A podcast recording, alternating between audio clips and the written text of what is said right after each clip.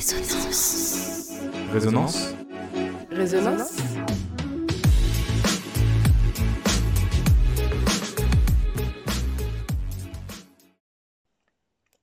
Elle fait peur mais fascine.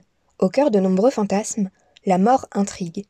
Commune à tous les êtres vivants, certains ont décidé d'en faire leur métier. Les uns ouvriers de la connaissance, les autres artisans de la mémoire, ils sont souvent l'objet de préjugés. Pourtant, la réalité est bien différente pour ces professionnels méconnus du grand public. La mort, mon quotidien, épisode 2. Je sais que je travaille avec des morts, mais la mort, j'y pense pas du tout. euh. Pour moi, c'est des sujets anatomiques, c'est des pièces anatomiques. Jean-Luc, préparateur en anatomie, fait partie de cette cinquantaine de personnes en France à exercer ce métier. Il est rendu possible grâce au don de corps à la science. Aider les vivants après leur mort, telle est la volonté de certains. Le don du corps, le but de ça, c'est aider les étudiants à comprendre l'anatomie, qui leur servira justement dans les années plus tard s'ils veulent se lancer dans la chirurgie. Ça aide aussi à répéter des opérations difficiles. Un chirurgien qui, euh, qui opère, mettons, tous les jours de l'avant-bras, un patient arrive, par contre c'est au niveau du coude derrière, il en fait une par an, il dit, voilà, faut peut-être que je m'entraîne pour savoir par où je vais passer. Et ça a évité plusieurs fois justement que les gens se retrouvent handicapés, parce que le chirurgien voulait passer par une, voie, une voie d'abord qu'on appelle, et euh, il s'est aperçu que euh, s'il passait par celle qu'il voulait, la personne aurait pu- rester handicapée, il aurait, touché un nerf ou quelque chose comme ça. Donc en s'entraînant, il voit qu'il peut passer par un autre endroit. Donc ça peut sauver aussi des vies. Pour donner son corps à la science, il faut venir ici, ou on peut appeler. Ça s'appelle le CERAC à Angers, qui veut dire Centre d'études et de recherche en anatomie humaine et comparée. Donc il y a un numéro de téléphone sur, Internet. Les gens peuvent appeler. Ma collègue qui s'occupe de ça envoie un courrier avec une brochure de tous les renseignements. Et si les gens sont OK, ils peuvent remplir la brochure, la renvoyer ou se déplacer euh, s'ils veulent plus de renseignements. Et suite, suite à ça, on leur envoie nous, la- leur carte de donateur.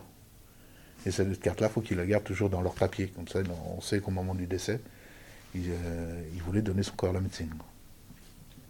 Ça, c'est ce qu'utilisent, donc, comme on dit, les, les orthos. euh, les orthos, c'est vraiment le burin. euh, pratiquement.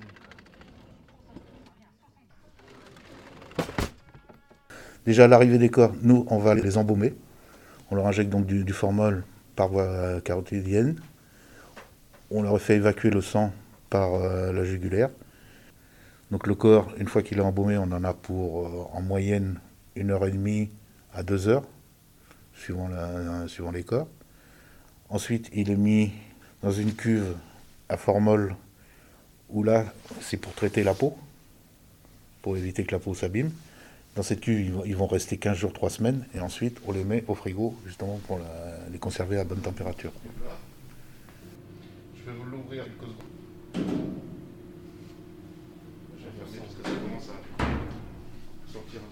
Il n'y a pas de journée type. Chaque jour, c'est vraiment différent, on ne sait même pas sur quoi on va tomber. Après, c'est un planning qu'on a avec euh, les chirurgiens de l'hôpital, la scolarité ici. Euh, ils réservent des créneaux et c'est suivant ces jours réservés qu'on va travailler. Mais euh, du lundi au mardi, il n'y aura pas un jour euh, identique. C'est ça qui est bien. Ça change tous les jours, euh, même pour les corps qui, arrivent. On arrive le matin, on ne sait pas s'il y en a eu d'arrivés dans, dans la nuit. Même dans la journée, il y en a qui peuvent arriver. Souvent liée aux facultés de médecine, cette profession est essentielle à l'apprentissage du corps pour de nombreux futurs professionnels de la santé. Cependant, le premier contact avec la mort peut s'avérer particulier. Pour moi, c'est un sujet, c'est un support pour, euh, pour travailler. Même les, étudiants, quand ils viennent travailler, à chaque fois la réflexion, on dirait que c'est pas des vrais. Ça n'a pas la consistance d'une vraie personne, quoi.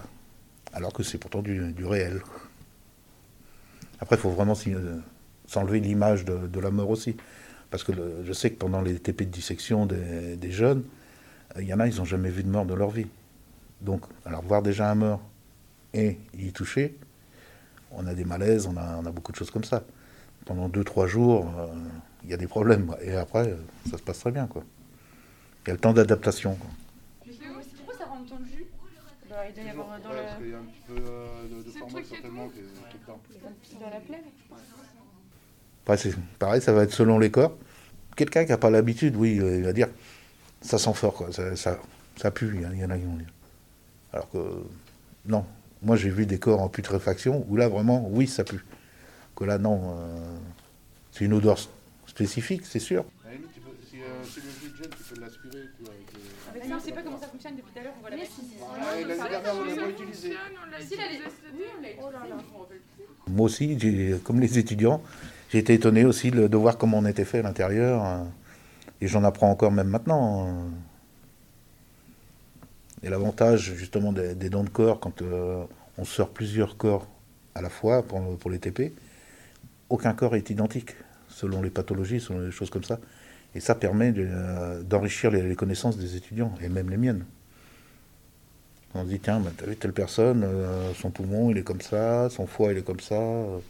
tiens, lui, il n'a pas de ça, c'est bizarre. hein. Il y a ce qu'on appelle les variations anatomiques aussi. Alors comme ça, les étudiants peuvent se déplacer de table en table pour aller voir euh, la différence avec le corps qu'ils ont eux, euh, ce qu'a le, le voisin d'à côté. quoi. Le souvenir ainsi que le recueillement restent un élément central et majeur pour Jean-Luc. Aider les familles à faire leur deuil fait également partie de son métier. Nous, tous les corps sont incinérés. On a réussi à avoir un endroit au cimetière qui est spécial pour les donneurs euh, de corps. Donc on a fait, nous, installer des monuments. Donc les familles peuvent aller se recueillir quand ils veulent. Il y a des plaques gravées avec leur nom euh, dessus. Et une fois par an, on fait une cérémonie. Comme mettons là, on est en 2021. euh, bon, avec la pandémie, on n'a pas pu les faire. Mais autrement, on fait toujours euh, vers le mois d'avril, mai, une cérémonie pour les gens qui sont décédés l'année d'avant. Donc on envoie un courrier à toutes les familles et on fait enfin, trois cérémonies dans la journée parce qu'il y a tellement de monde. Et les, les gens apprécient parce que là au moins ils peuvent faire leur deuil. Parce qu'un corps, une personne qui a donné son corps à la médecine qui décède, le corps doit arriver dans les 48 heures chez nous. Ah, Il y a des, fa- des familles, euh, ils n'ont pas le temps de faire surface et le deuil n'est pas fait. Et en faisant cette cérémonie-là, même eux nous l'ont dit, disent, maintenant je peux faire mon deuil. Je sais où il est, ses cendres sont là. À l'entrée aussi, il y a une petite vitrine où il y a des nounours. C'est les nounours qui sont arrivés avec les défunts. Et nous, on s'est dit, plutôt que de les, brûler, on va faire un petit truc de souvenir euh, ici. Euh, moi, je me rappelle avoir déjà été euh, à l'école maternelle dans un corbillard. Mon père travaillait dans les pompes funèbres. Mais moi, j'avais toujours dit, je ne ferais pas ça. À l'origine, je suis employé de banque. Je me suis retrouvé au chômage. euh, et je voulais pas rester à rien faire. Il recherchait quelqu'un dans les pompes funèbres. Je dit, je vais y aller. Puis j'ai évolué dans les pompes funèbres, comme ça. Je vois même les, copains copines. Au début, quand ils disent, tu fais quoi comme boulot? Ou des gens, des fois, qui connaissent pas. Je dis, bah, je suis préparateur en anatomie. Ah ouais, ça consiste en quoi? Je commence à leur dire, bah, je m'occupe des morts. Ah, c'est- sale. Enfin, c'est pas bien la mort, quoi. Mais qu'est-ce que tu fais vraiment? Ils veulent après rentrer dans les détails. Et on en discute et les gens sont intéressés. Quoi. À dire, oui, en fin de compte, c'est pas mal. Blanc, noir, rouge, jaune, créole. Qu'est-ce qu'on vous apprend à l'école?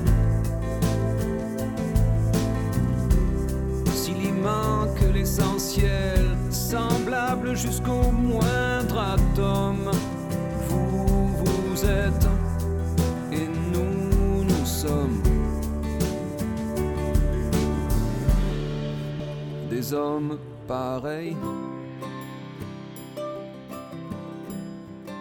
Des hommes pareils. La mort, mon quotidien, un podcast réalisé par Quentin Sillard, Angéline Guillen, Maxime Leblouc et Mario Roux.